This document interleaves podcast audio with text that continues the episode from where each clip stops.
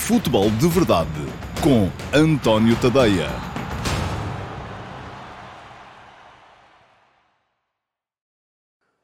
Olá a todos, muito bom dia. Sejam muito bem-vindos à edição número 35 do Futebol de Verdade para a temporada de 2023-2024. Hoje é sexta-feira, dia 22 de setembro de 2023 e como é sexta-feira, uh, o que isso quer dizer é que hoje é dia de live. Ora, eu todas as sextas-feiras ao meio-dia e meia estou em direto no meu canal de YouTube para conversar convosco acerca da atualidade futebolística, acerca daquilo na, na atualidade futebolística que vos chamar mais a atenção. Podem aparecer no uh, live chat e eu uh, lá estarei para vos responder uh, em direto e para ler os vossos comentários a essa mesma atualidade. Não sei se quem está aqui já esteve na live ou não, ou se vai para a live daqui. Uh, porquê? Porque a live é primeiro, entra ao meio-dia e meia e depois depois este, uh, este futebol de verdade, regular, emissão regular, que geralmente entra ao meio ou devia entrar ao meio-dia e meia, não tem sido assim, porque o programa tem atrasado invariavelmente por causa dos tempos de renderização e dos tempos de aprovação uh, por parte do YouTube, mas uh, este costume, deveria entrar ao meio-dia e meia todos os dias, hoje vai entrar assumidamente mais tarde para a malta poder primeiro estar na live e depois assistir então ao programa normal do dia, a edição 35 do Futebol de Verdade. Para uh, serem avisados sempre que uh, há conteúdos novos no meu canal de YouTube, o melhor que têm a fazer é uh, muito simples, é só inscreverem-se no canal e aqui fica o link para poderem fazê-lo. e uma vez que já estarão inscritos no canal, clicarem em cima do sino para ativarem as notificações. Depois, se tiverem as notificações ativas nos vossos dispositivos, sejam eles móveis ou de secretária, o YouTube avisar-vos-á sempre que houver novos conteúdos no meu canal, uh, para poderem, por exemplo, garantir que sempre que há uma live vocês estão lá uh, para conversar, para fazerem, ouvir as vossas uh, opiniões e para fazerem as perguntas que quiserem fazer, que eu no direto responderei. Bom, hoje aqui o que é que vai haver? Duas coisas. Q&A com resposta a duas perguntas vossas, uma vinda uh, da caixa de comentários do programa de ontem, uh, aqui mesmo, no meu canal de YouTube, e a outra vinda uh, da chatroom Perguntas do Discord, no meu servidor de Discord. E ao meu servidor de Discord, já sabem, acedem os subscritores premium do meu Substack em tadeia.substack.com. É um dos muitos benefícios que há na subscrição premium do meu Substack, do meu trabalho como jornalista independente dos grandes grupos de mídia. Mas não há só QA. No final desta emissão uh, do QA, ou no final do QA, vamos ter ainda a reposição do Futebol de Verdade Flash relativo ao Sturm Graz 1 Sporting 2 de ontem à noite. E este Futebol de Verdade Flash já foi entregue ontem à noite, precisamente, aos subscritores premium do meu Substack e aos uh, membros premium do meu do clube do meu canal de YouTube. Todo, uh, quem, quem está nessas duas categorias, em alguma dessas duas categorias, já pôde ver ontem à noite o meu comentário de 15 minutos ao uh, Sturm Graz 1, Sporting 2. Quem não está, uh, ou porque acha que não deve, ou porque não pode, ou porque não quer, mas mesmo assim quer ver esse, esse comentário, pois muito bem, ele fica aqui desde já uh, livre para quem quiser ver no final do QA da emissão de hoje do Futebol de Verdade. Mas vamos então entrar com o QA, porque há duas perguntas para responder e são boas. Futebol de Verdade com António Tadeia.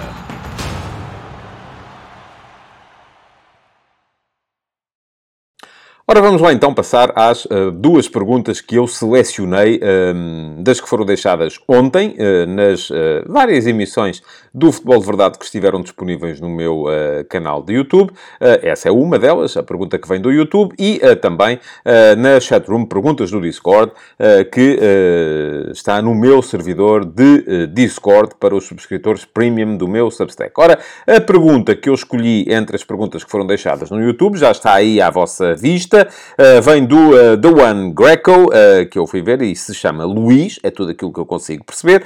E bom, o Luís pergunta o seguinte: o António Tadeia era homem para subscrever ou até liderar um movimento de adeptos para mudar o que está mal no futebol nacional? daria a sua cara e reputação profissional para dar força a um movimento que pressione a Liga, a FPF e os patrocinadores a fazerem mudanças estruturais no nosso futebol? Ó oh, Luís, como é que eu lhe hei de dizer isto? Um, eu, eu não ando à procura desse tipo de, de, situações, repara. Eu não, não... Eu acho que isto funciona muito melhor uh, se estiver cada macaco no seu galho. Uh, não... Uh, serei homem, obviamente, para subscrever todas as campanhas e petições que me parecerem justas, e já fiz em alguns casos, não só no futebol como noutras áreas. Já terei mais dificuldade em encarar essa sugestão que faz aí, que deixa aí, de liderar, seja o que for. Não, eu sou jornalista, jornalista, eh, sou um, comentador, sou analista de futebol e acho que o melhor contributo que eu posso dar para a reforma do uh, futebol em Portugal é aquele que tenho vindo tentar a dar, que é uh, expor as minhas reflexões acerca daquilo que está mal. Depois, para liderar esse tipo de situações, tenho logo à partida de vários problemas que se me atravessam. Para já, liderar uma campanha dessas é uma coisa que requer tempo, tempo que eu, de que eu não, não disponho, porque lá está, o tempo que tenho uh, gasto muito a trabalhar e, portanto, uh, uh, acabo por dar o meu contributo através desse, desse trabalho, mas também, francamente, não estou a pensar dar o meu contributo de outra forma qualquer, porque aquilo que posso muitas vezes é lamentar que o produto das reflexões que eu vou fazendo e que outros vão fazendo fazendo também de uh, patamares semelhantes ao meu, ou superiores ao meu, ou inferiores ao meu, com mais seguidores, com menos seguidores, acabem muitas vezes por ser desprezadas, não só por quem manda no futebol em Portugal, uh, mas também uh, por ser desprezadas por quem usufrui ou devia usufruir do futebol em Portugal. Eu já tento muitas vezes dar o meu contributo para a reforma e ultimamente tenho batido muito na tecla que me parece particularmente importante, que é a tecla da, das narrativas tóxicas que vão sendo criadas e que só prejudicam o futebol em Portugal, sobretudo porque arrastam nelas uh, boa parte daqueles que deviam ser os uh, usufrutários do futebol em Portugal. E aqui a referência à fruta não tem nada a ver, não é piada, é mesmo isso, usufruir. Uh, uh, porquê? Porque muitas vezes essas campanhas tóxicas que os clubes lideram através não só dos seus meios oficiais, das suas newsletters, das suas televisões, eles eles acham que podem retirar benefícios desportivos uh, daí, porque fazem passar uma narrativa segundo a qual são sempre prejudicados, porque fazem passar uma narrativa segundo a qual os rivais são sempre beneficiados, porque fazem passar uma narrativa segundo a qual Uh, eles são bons e os outros são maus, e tanto dessa forma não só uh, coagir equipas de arbitragem, organismos disciplinares uh, e a, o próprio, a própria um, maioria dos adeptos que depois se manifesta, e isso acaba por ser muito negativo porque atrás disso vai muita gente. Funciona um bocadinho como o, o, o flautista da Amelim da história, porque eles estão ali a cantar ou a tocar canções de, de, de encantar, e há muita gente gente que vai atrás e se deixa iludir e está a caminhar para a morte certa do futebol em Portugal, porque é isso que vai acontecer. Uh, se, enquanto as pessoas continuarem a alinhar neste tipo de discurso, e depois vemos que muita gente vem para as redes sociais, ouviu aquilo e vem repetir aquilo. E então, eu acho imensa piada, às vezes acho piada e não acho, enfim, é triste, uh, porque eu escrevo um texto qualquer ou faço um post qualquer sobre alhos e aparecem uh, dezenas de pessoas a comentar sobre bugalhos porque foi isso que ouviram e é isso que lhes lhes interessa, é isso que neste momento elas incorporam. Acabam por incorporar as queixas que só vêm prejudicar a globalidade do futebol em Portugal. Eu sou por um futebol mais limpo, como é evidente, todos somos. Não há ninguém que chegue aqui e diga assim, não, não, eu sou por um futebol onde se roube. Eu sou por um futebol com corrupção. Eu sou por um futebol com violência. Eu sou por um futebol com desigualdade de tratamento. Não, eu sou por um futebol mais limpo, mas tenho a certeza absoluta de que a melhor maneira de lutar por um futebol mais limpo não é andar a fazer campanhas permanentes, a espalhar narrativa, permanentemente narrativas uh, de, de, de que na verdade só visam uh, recolher benefício próprio e retirar uh, uh, benefício aos, aos, aos outros, ou eventualmente até conseguir prejuízo para os outros. Como toda a gente anda a fazer isso, isso acaba por ser um dos temas nos quais eu tenho batido muito. Já não bate assim tanto, eu não tenho batido assim tanto, embora também já o tenha feito, relativamente, por exemplo, à, à, à forma como são tratados os adeptos. E este é um tema particularmente importante numa reforma eventual do futebol em Portugal. Uh, acho que uh, cada vez mais vai ser. O futebol tem que perceber, enfim, cada vez mais o futebol é um produto de consumo um, através de plataformas uh, que vão muito para lá da, da, da presença no estádio. isto é, seja televisão, sejam plataformas de streaming, sejam uh, conteúdos como o Futebol de Verdade, que está aqui disponível no uh, YouTube, quem consome futebol uh, está a diversificar bastante a forma como consome futebol. Se há 40 anos consumir futebol passava exclusivamente por ir ao estádio, Uh, e eventualmente, muito de quando em vez havia um joguinho na televisão e a malta consumia. Havia a capacidade para ler os jornais desportivos e a malta consumia, mas não havia mais nada. Não havia programas de televisão todos os dias, não havia debates sobre. Enfim, nada rigorosamente nada. Ora, hoje em dia é, eh, há muitas maneiras de consumir o produto de futebol. E as maneiras que há para consumir o produto de futebol uh, uh, estão, de certa forma, a desfocar uh, quem produz daquilo que devia ser ainda assim a base, que é o consumo no estádio. As pessoas estão cada vez mais, as pessoas que são responsáveis pelos clubes, pelas ligas, estão cada vez mais focadas em melhorar a experiência do consumidor de sofá, do consumidor que fica a ver no telemóvel, que fica a ver, enfim, que fica a ver os debates, que fica a ver... E, e estão a, deixar para trás a experiência do consumidor que vai ao estádio. E, guess what?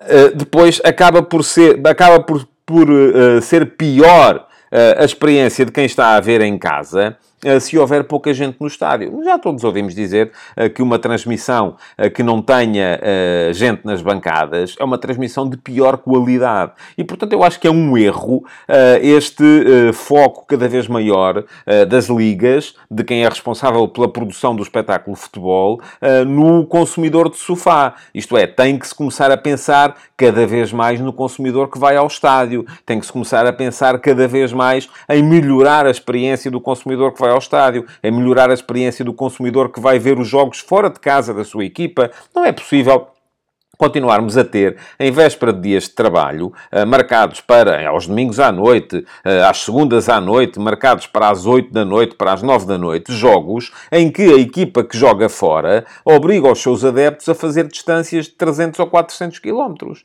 Não é? Já estamos a ver que se uma equipa começa um jogo às 8 da noite, de, um domingo à noite, o jogo acaba às 10, sair do estádio e não sair são 11, fazer uh, 300 quilómetros, nunca se está em casa antes da 1 da manhã e esse não se parar para, para comer. Porque se parar para comer, então a coisa pior ainda. Portanto, isto já devia, obviamente, ter sido uh, uh, abolido. Porquê é que não é abolido? Porque, porque aí colocam-se os interesses do operador, que quer ter os jogos mais tarde, para os ter desencontrados dos jogos uh, do campeonato inglês. Hoje em dia, o, o, o, o Moreirense Portimonense concorre no mesmo patamar. Se há 40 anos eu estava aqui, ou eu vivia em Moreira de Cónegos, e não podia uh, uh, fazer outra coisa para consumir futebol a não ser ir ver o Moreirense Portimonense. Hoje em dia, se o Moreirense Portimonense for ao domingo às 3 da tarde, à mesma hora do Manchester City Arsenal, eu penso duas vezes e digo assim: espera lá, se calhar fico, mas é em casa a ver o Manchester City Arsenal. E, portanto, aquilo que o operador está a fazer é puxar, uh,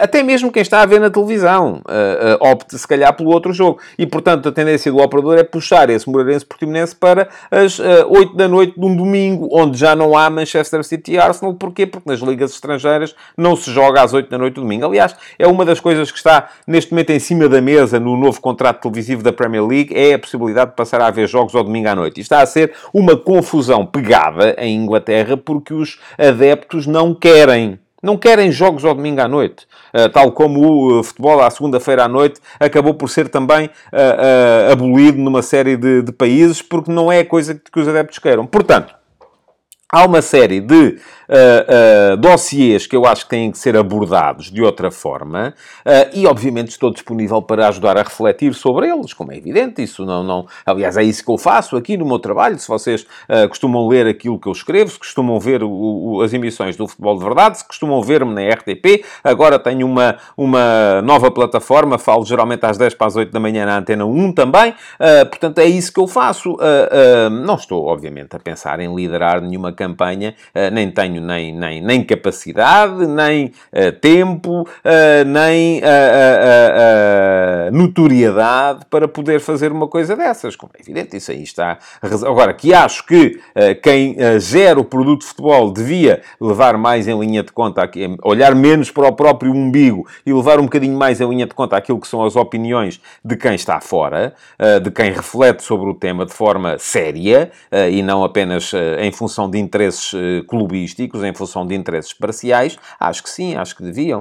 Uh, e tu, todas as reflexões acabam por ser uh, positivas. E há muita gente, até mesmo adeptos de clubes e páginas de adeptos de clubes e perfis de adeptos de clubes no Twitter que refletem muito sobre este, sobre o produto uh, futebol, uh, uh, e eu aqui falo sempre do, do, dos meus amigos João Gonçalves, o Pedro Varela e o Miguel Lourenço Pereira no, no Fever Pitch, no encontro de três rivais, porque eles, geralmente, sendo um, cada um de um clube, conseguem ter uma reflexão sempre muito válida acerca destes problemas, que são os problemas que preocupam os adeptos e quem quer melhorar aquilo que é a experiência do adepto uh, que vai ao estádio. Não necessariamente apenas do adepto que fica a ver uh, pela, um, pela televisão ou pelo, uh, pela plataforma de streaming ou até fazer Inácio e a ver através de streams ilegais, porque também há muita gente que faz isso em função daquilo que custa o futebol. Bom, respondida então a pergunta do Luís, deixem-me dizer-vos que Uh, há mais uma pergunta para responder aqui no Q&A e é a pergunta que vem uh, do meu servidor de Discord e que já está aí também uh, para vocês poderem ler ao mesmo tempo que eu. É uma pergunta do Jorge Fernandes, um dos adeptos do Belenenses que é subscritor premium do meu Substack, e o Jorge Fernandes pergunta o seguinte: Boa tarde, António. No próximo sábado, dia 23 de setembro, faz 104 anos que nasceu num banco de jardim um dos grandes clubes portugueses, o Clube de Futebol Os belenenses. Após sete anos da sua fundação, já era campeão nacional. Nos anos 40, só por uma vez falhou os três primeiros lugares e nessa mesma década disputou quatro finais da Taça de Portugal, tendo ganho uma. Qual foi o marco da história que passou, em que passou de um dos grandes que disputava sempre os títulos nacionais para um clube a meio da tabela? Foi a construção do Estádio do Restelo? Foi a perda do campeonato de 54-55 na última jornada? Foram os 7 a 0 nas Antas nas últimas jornadas no campeonato disputado em 58-59 entre Porto, Benfica e Belenenses? Nestes últimos anos, tenho assistido a uma dinâmica positiva do Belenenses com estas cinco subidas consecutivas, mas ainda assim longe dos holofotes que a sua história pede, diz o Jorge. Olhem, antes de mais, parabéns antecipados ao Belenenses. Faz anos no sábado, amanhã, portanto. Depois, hum, há alguma dificuldade. Eu gosto muito de história do futebol. Tenho alguma dificuldade em identificar um ponto em específico uh, para uh, dizer foi aqui. Como dizia o professor José Hermano Saraiva, foi aqui, não é? Não. Tenho alguma dificuldade uh, para, o, para o dizer. acho que foi um processo gradual. acho que foi um processo gradual. se, o Belenenses, recordemos, foi campeão nacional em 46. Ganhou a Liga em 1946. Uh, já nessa altura, antes de 46, uh, eh, foi muitas vezes terceiro ou quarto classificado. Uh, tinha, tinha sido sexto classificado em 44. Depois do campeonato ganha em 46, em 50 ainda ficou atrás do Atlético. Em 51 foi nono classificado. Portanto, já era uma equipa que uh, não conseguia ficar à frente de, de, de, de, mais do que um dos grandes ao mesmo tempo. Ou ficava à frente do Porto, ou ficava à frente do Sporting, ou ficava à frente do Benfica, mas nunca ficava à frente de dois dos três grandes. Um, tem aquilo que me parece ter sido uma espécie de último extrator no campeonato de 55. Em condições normais, o Belenenses teria sido campeão de 55. Enfim, não, estou, não sou capaz de dizer aqui que era a melhor equipa de 55, mas uh, foi, uh, aparente, tudo indica que sim. É aquele campeonato que o Belenenses perde com o gol, com o empate em casa contra o Sporting na última jornada. Uh, o Belenenses empata esse jogo 2 a 2 com um gol do Martins, uh, mesmo ali quase no fim, e dessa forma o Sporting, marcando esse gol e empatando esse jogo, entregou o título de campeão nacional ao Benfica, que à mesma hora estava a jogar em casa com o Atlético e ganhou, salvo erro, por 3 a 0. mas tudo indica que essa equipa do Belenenses era de facto a melhor da, da primeira divisão. Depois disso, o Belenenses ainda fez quatro terceiros lugares nos cinco anos seguintes. Lá está, mais uma vez, fica à frente de um dos grandes, mas não fica à frente dos dois. E nos anos 60, de facto, cai bastante. Uh, foi nos, a partir dos anos 60 que o Belenenses se transformou numa equipa de meio da tabela. Agora, vamos perceber porquê. Eu acho que eu, os anos 60 são os anos da firma. Enfim, enquanto nos anos 50 havia um, um, um panorama de futebol nacional muito equilibrado, em que fomos tendo campeões alternados. É, uh, quando acaba o período dos, dos cinco violinos, uh, começa a haver uh, um período em que, enfim, esse campeonato de 59, de que o Jorge aqui fala, que é o campeonato de que muitos recordam como o campeonato do Calabote, que o Foco do Porto acabou por ganhar por diferença de golos ao Benfica, e para essa diferença de golos muito contou, muito contaram os tais 7 a 0 que o do Porto aplicou ao Belenenses numa das últimas jornadas.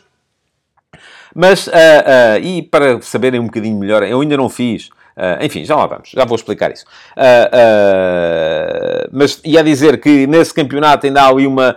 Os anos 50 são de facto uma altura em que há uma.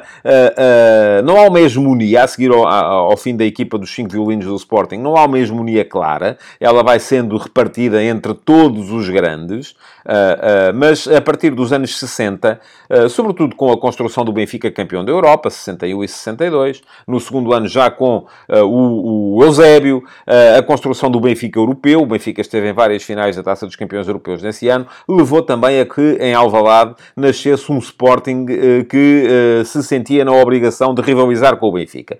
E os anos 60 por causa destas duas grandes potências, e o Sporting dos anos 60 não ganha assim tanto, apesar de ganhar uma taça dos vencedores das taças, não ganha assim tanto a nível interno, porque o Benfica era de facto muito forte, mas esta é uma altura em que o Benfica e o Sporting secam tudo, inclusive secam o Belenenses e secam o Porto. O Porto desaparece também uh, completamente. O Porto, depois de ter sido campeão em 59, só voltou a ser campeão em 1977, salvo erro. Uh, portanto, foram praticamente praticamente 20 anos de jejum.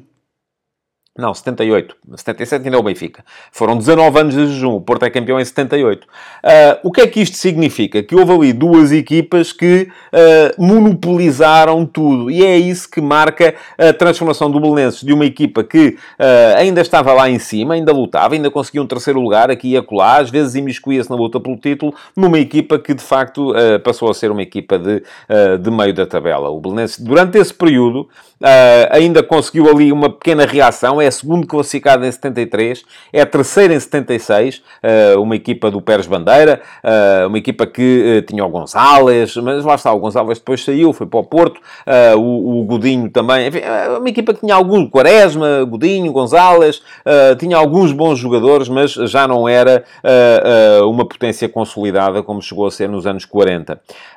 depois, a machadada final é dada em 82, quando o Belenenses desce de divisão pela primeira vez. E a partir daí eu acho acho que uh, deixou de ser legítimo falar do Belenenses como um dos grandes. Os três grandes do futebol português são aquelas três equipas que nunca jogaram a segunda divisão. Uh, o Benfica, o Flóculo Porto e o Sporting. Uh, depois, enfim, há períodos em que estão uns mais por cima, períodos históricos, há outros períodos em que estão outros. O Belenenses nunca foi hegemónico no futebol nacional, ao contrário de qualquer dos outros três. Se formos a ver, o Sporting foi hegemónico no futebol nacional ali entre o final dos anos 40 e o início dos anos 50. À altura da equipa dos cinco violinos. O Benfica foi hegemónico no futebol nacional nos anos 60 e até metade dos anos 70. O Flóculo Porto foi hegemónico no futebol nacional entre a segunda metade dos anos 80 e durante a década de 90, eh, que é quando consegue o eh, Penta. E depois, a partir daí, assistimos também a um período em que Porto e Benfica passaram a eh, alternar na conquista de títulos, mas não houve aí nenhum, nenhuma hegemonia do Belenenses em nenhum momento da sua história. Agora, houve uma altura em que o Belenenses, de facto, era considerado um dos grandes porque eh, naquelas alturas em que eh, a hegemonia era mais dividida, eh, o Belenenses estava sempre lá em cima. Bom, o que é que eu vos quero dizer ainda em relação a isto? Duas ou três coisas. Primeira coisa, para uh, deixarem perguntas uh, no meu servidor de Discord e elas poderem ser respondidas aqui no Futebol de Verdade, aquilo que têm que fazer é ser subscritores premium do meu Substack. Fica aqui o link para poderem fazê-lo. É tadeia.substack.com.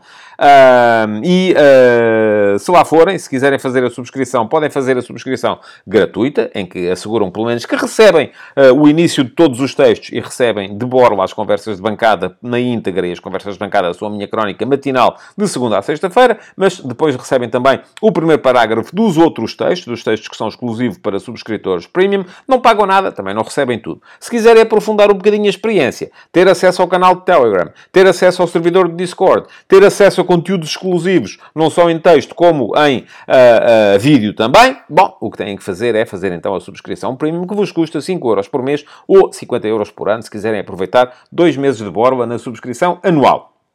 Esta era uma das coisas. Segunda coisa, se quiserem saber mais sobre alguns dos campeonatos que eu estive aqui, uh, uh, de que eu estive aqui a falar, um, há um texto no meu uh, Substack, que é exclusivo para subscritores premium, mas vos deixo aqui também um link para poderem ler, que é sobre os campeonatos decididos na última jornada. E alguns destes campeonatos, o de 55 está lá contado à história, o de 59 está lá contado à história, porque foram campeonatos decididos na última jornada.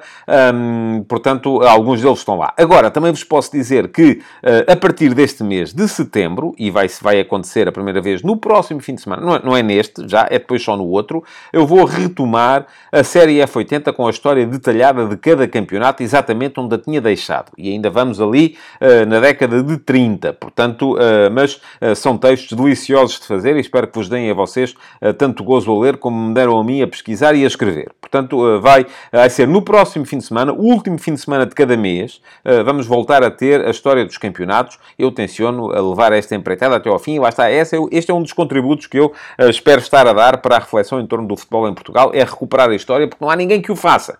A malta só se interessa em saber quantos campeonatos é que eu tenho. E tu, quantos é que tens? Eu tenho mais que tu. Eu sou maior que tu. Não, não, porque contamos a taça latina e a taça latina não conta. e a taça intercontinental também não é. Agora é que é Mundial de Clubes. Ouça, não quer saber disso para nada. Eu acho. E o campeonato de Portugal, que não conta. Não, tem que contar. Enfim, não quer saber disso para nada. Aquilo que me interessa. Aquilo que chamavam às coisas na altura. E depois, se hoje em dia a gente conta ou não conta, ninguém me garante daqui a 200 anos não vai aparecer aqui alguém que diz: é pá, isto do campeonato da Liga não conta. O que conta é a Superliga em que uh, era permitido permitido jogarem extraterrestres. Portanto, só aí é que a coisa funciona. Bom, enfim, isso não me interessa nada, conforme as picardias eh, são interessantes para vocês terem uh, nos cafés e eu também posso participar em algumas uh, com os meus amigos, mas uh, quando estamos a falar de recuperar a história do futebol, não é isso que interessa. O que interessa é fazer, honrar os heróis do futebol nacional, do centenário do futebol nacional, de competição nacional, e é isso que eu estou a fazer na série F80. Aliás, hoje vai haver F80, com mais uma cromobiografia de um antigo jogador que faz hoje anos. Portanto, já sabem, fiquem atentos, vai sair no meu Substack. Se forem subscritores, nem que seja gratuitos, hão de receber pelo menos o primeiro parágrafo dessa, dessa história. Bom, por fim, antes de vos deixar com o Futebol de Verdade Flash relativo ao Sturm Graz 1 Sporting 2 de ontem à noite, eh, que já foi entregue, conforme vos disse, aos subscritores premium do meu Substack ontem à noite, aquilo que uh, vos digo é que hoje de manhã houve conversas de bancada. E fica aqui também o link. A de hoje, as de hoje foram muito em torno de, uh, da gestão que as equipas, ou que os treinadores fazem às suas equipas uh, nos jogos da Liga Europa e da Liga Conferência. Porque é que fazem isto nestas competições e, afinal de contas, que reflexo é que isto tem nas suas campanhas nos campeonatos? Podem ler o texto, o link já ficou lá atrás, mas para já aquilo que vos peço é que fiquem então com o Futebol de Verdade Flash relativo ao Sturm Graz 1 Sporting 2. É já a seguir. Futebol de Verdade com António Tadeia.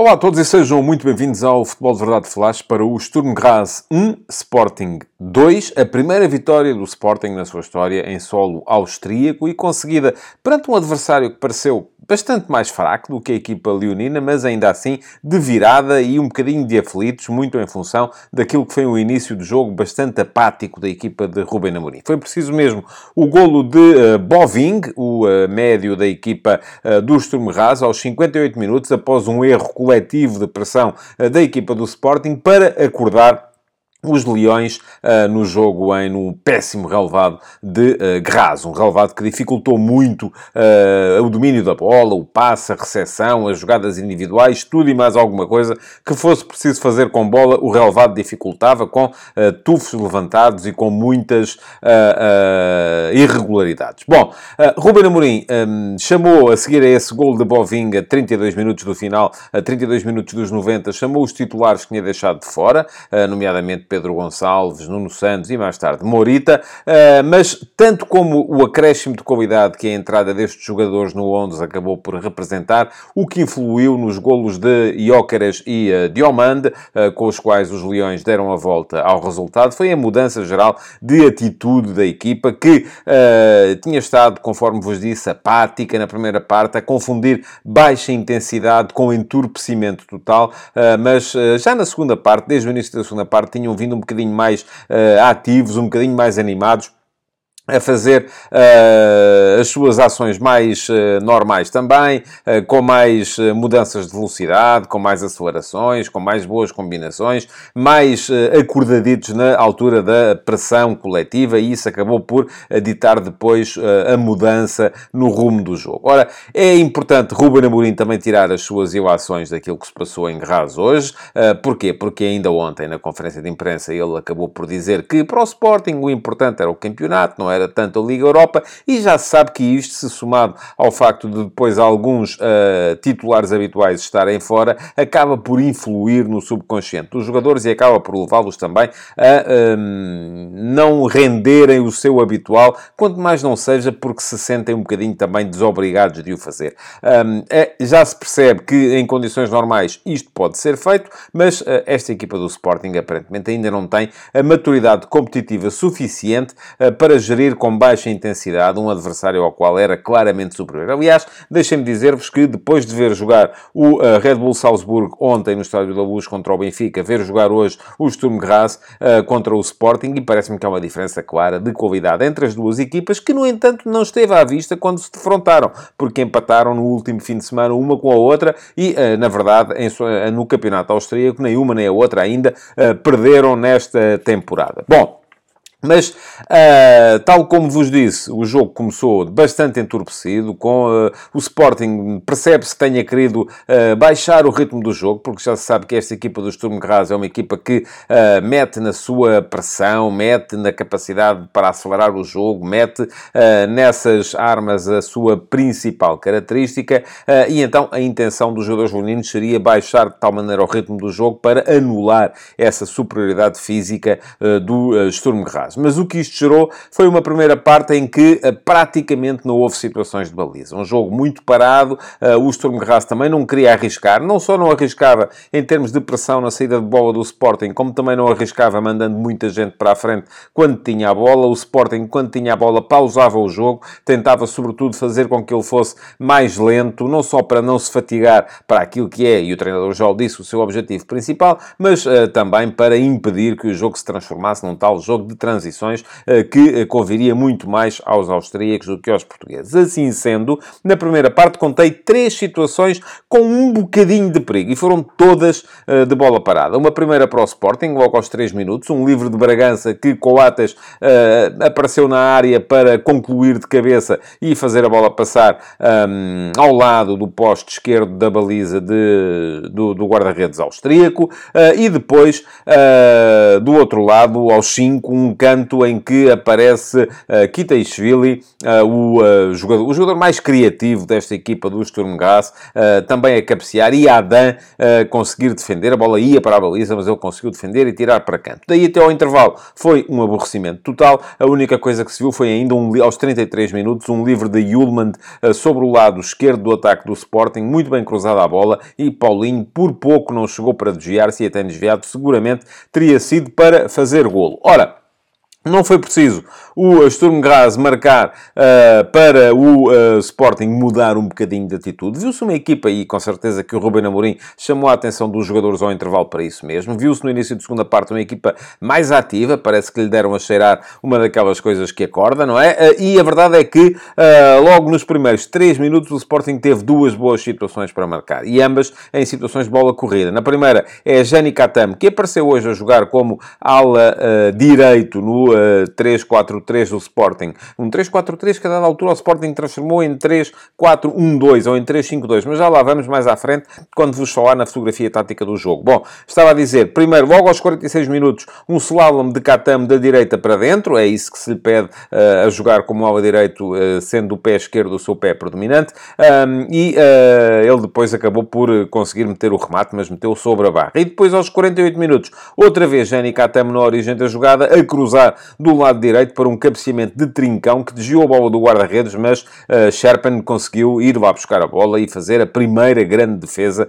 das duas ou três que ainda assim uh, serviram para uh, impedir que o Sporting se colocasse em vantagem mais cedo na, na, na partida. Ora, Posto isto, o Sporting parece que entrou outra vez uh, numa ligeira monotonia e foi o uh, Sturm Graz quem acabou por agitar as hostes, marcando o golo. É um golo em que começa precisamente numa ação de pressão de Jenny Katam na frente, mas é batido pelo lateral esquerdo do Sturm Graz, Dante. Uh, isso gera imediatamente uma descompensação na, na zona defensiva do Sporting, força toda a equipa a inclinar-se para aquele lado direito e quando o Yulman também é batido na, por por uma bola que vem para o corredor central, isso faz com que eh, apareçam dois ou três jogadores do Sturm Graz em boa situação. Um deles, que foi Kitaishvili, chutou, a bola foi ao poste da baliza de uh, Adam e depois na recarga Boving acabou por surgir em condições para fazer o golo 1 a 0 para o Sturm Graz, que também pouquíssimo tinha feito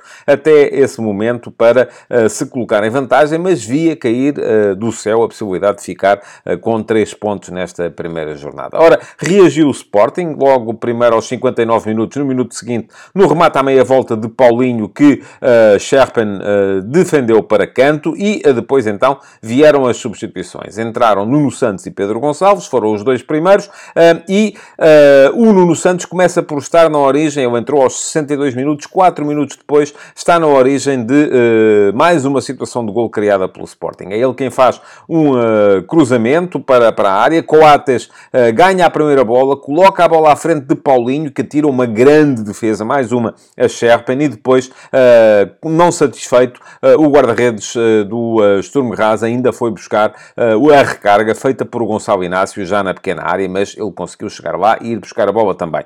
Um, ora, Pouco depois, uh, 10 minutos depois, chegou o gol do empate do Sporting uh, num lance uh, de gênio de Pedro Gonçalves. Portanto, os dois suplentes acabaram por estar, um na origem da primeira situação de perigo após o golo da, do Sturm Graz e o outro mesmo na situação em que o Sporting chega ao empate. Pedro Gonçalves, de calcanhar, fez a bola passar por cima de Stankovic, o médio defensivo da equipa do Sturm Graz, que estava muitas vezes a encostar atrás para fazer terceiro central ganhou a posição para o remate, rematou, Sherpen voltou a defender, eh, mas desta vez beneficiando até ali de alguma lentidão eh, de Affengruber eh, no, ato de afastar a bola e Ocares conseguiu antecipar-se e meteu a bola dentro da baliza para o gol do empate. Voltou a mexer então Ruben Amorim com as entradas de Morita, Marcos Edwards e de Fresneda. O Sporting queria ir à procura da vitória e acabou por ver recompensado este esforço com o gol de Dion Diomande aos 84 minutos. Há um livre de Pedro Gonçalves, a defensiva do Sturm Graz tira a bola, Diomande muito bem a conseguir tirar a bola da frente de Prasse, a ganhar posição para rematar com o pé direito. A bola ainda desvia em Coates, mas a verdade é que a Sherpen não chegou lá e o Sporting colocou-se justamente, diga-se de passagem, porque mesmo assim, apesar de ter oferecido mais de meio jogo de borla, acabou por ter mais situações de perigo e acabou por eh, justificar a vitória. Foi a primeira vez, esta época, que o Sporting se viu durante um jogo a perder, acabou por responder bem, mas com certeza precisará de uh, repensar esta estratégia nos Jogos da Liga Europa, porque com o adversário mais forte poderia ter uh, saído mal uh, a coisa. O Sturm Graz, é bom que se diga, até a final ainda teve uma boa situação para eventualmente conseguir fazer um empate. Foi um remate de fora da área de Orvat, um remate em arco, a bola passou ligeiramente sobre a barra da baliza de Adam, que no entanto não chegaria lá de maneira nenhuma. Salvaram-se os três pontos e a reação reação do Sporting após o gol de Boving.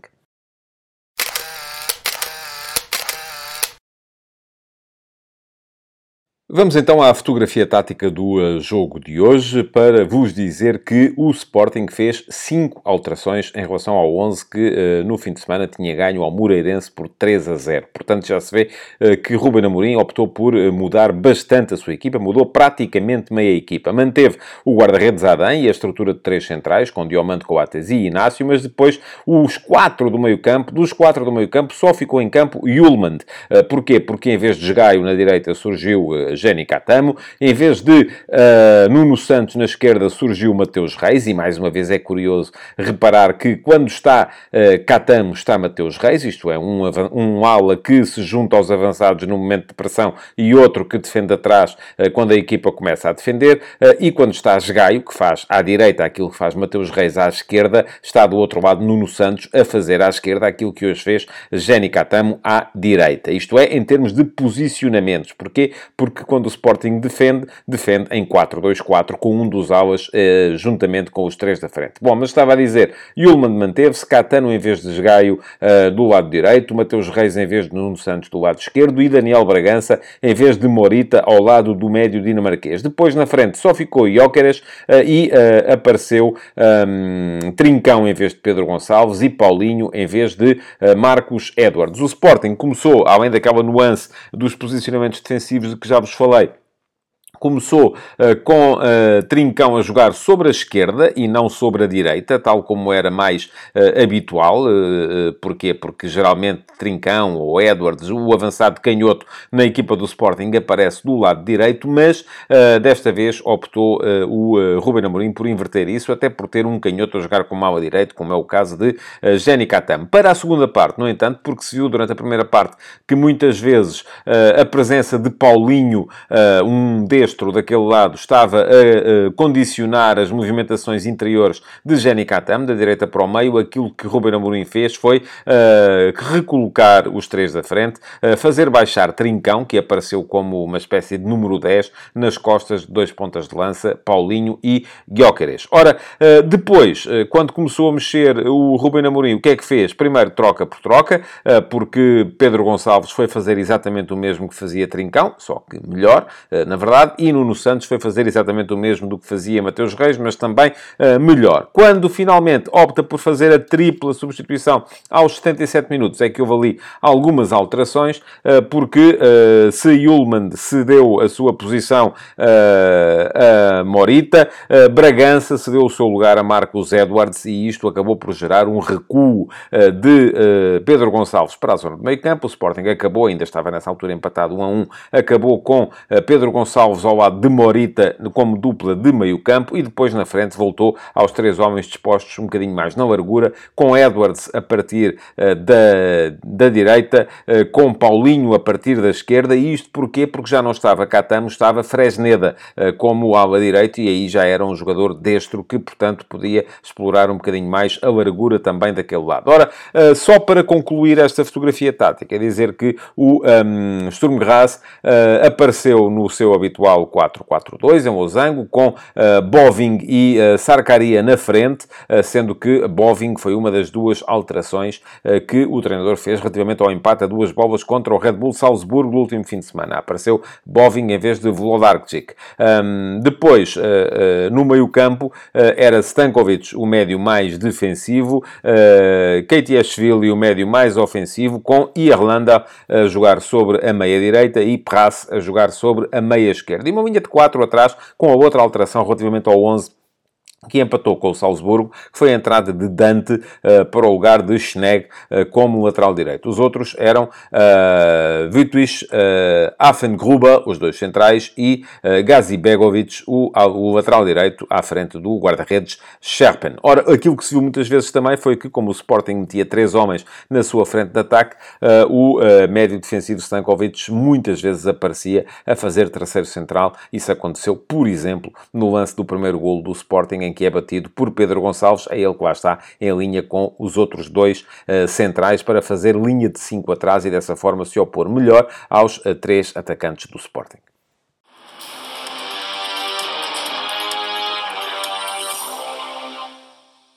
Houve algumas boas exibições na equipa do Sporting, sobretudo se conseguirmos isolar apenas a última meia hora de jogo. Porque se a ideia é puxar o jogo todo atrás, então aí é difícil. Até, inclusive, se olharmos para os primeiros 60 minutos, estava a ser uh, o jogo mais fraco de Victor Jóqueres, que acabou por ser fundamental na ponta final, pela forma como continuou a correr, continuou a massacrar o último reduto da equipa do Sturm Graz e como fez, inclusive, é o primeiro golo, o golo que estabelece o empate. Uh, não achei que Yulman estivesse bem na partida de hoje, ao contrário daquilo que tem vindo a mostrar nos últimos jogos, perdeu muitos passos. Eh, quem esteve melhor na zona do meio campo foi inclusive a Bragança, mais dinâmico, o jogador que mais tentou fazer o jogo mexer naquele início de partida, eh, mas ehm, no jogo todo acho que eh, nota positiva só mesmo para Diomande Coatesi e Gonçalo Inácio, os três de trás, sempre seguros, também sem grande Uh, grau de dificuldade para o seu jogo e Pedro Gonçalves, porque só entrou de facto aos 62 minutos e acabou por ser, do meu ponto de vista, ele o herói. Foi ele que esteve na origem da uh, revolta da equipa uh, para conseguir ainda ganhar um jogo que, no momento em que ele entrou em campo, ainda estava a perder por 1 a 0. Nota ainda, por fim, para aquilo que me pareceu ser uma oportunidade desperdiçada por Trincão. Complicativo, a perder muitas bolas, sempre com dificuldades para se impor nos, nos contactos físicos e isso acabou por levá-lo a um jogo em que uh, passou ao lado da oportunidade para mostrar credenciais para entrar no 11.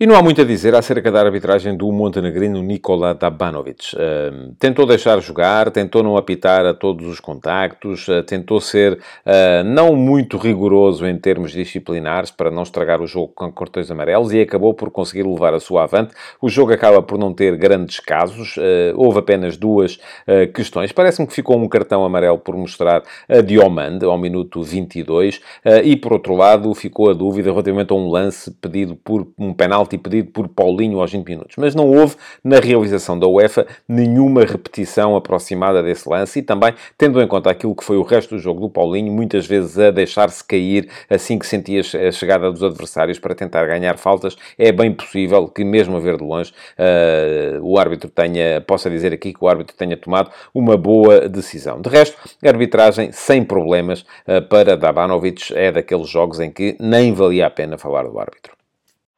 Futebol de Verdade, de segunda a sexta-feira, às 12h30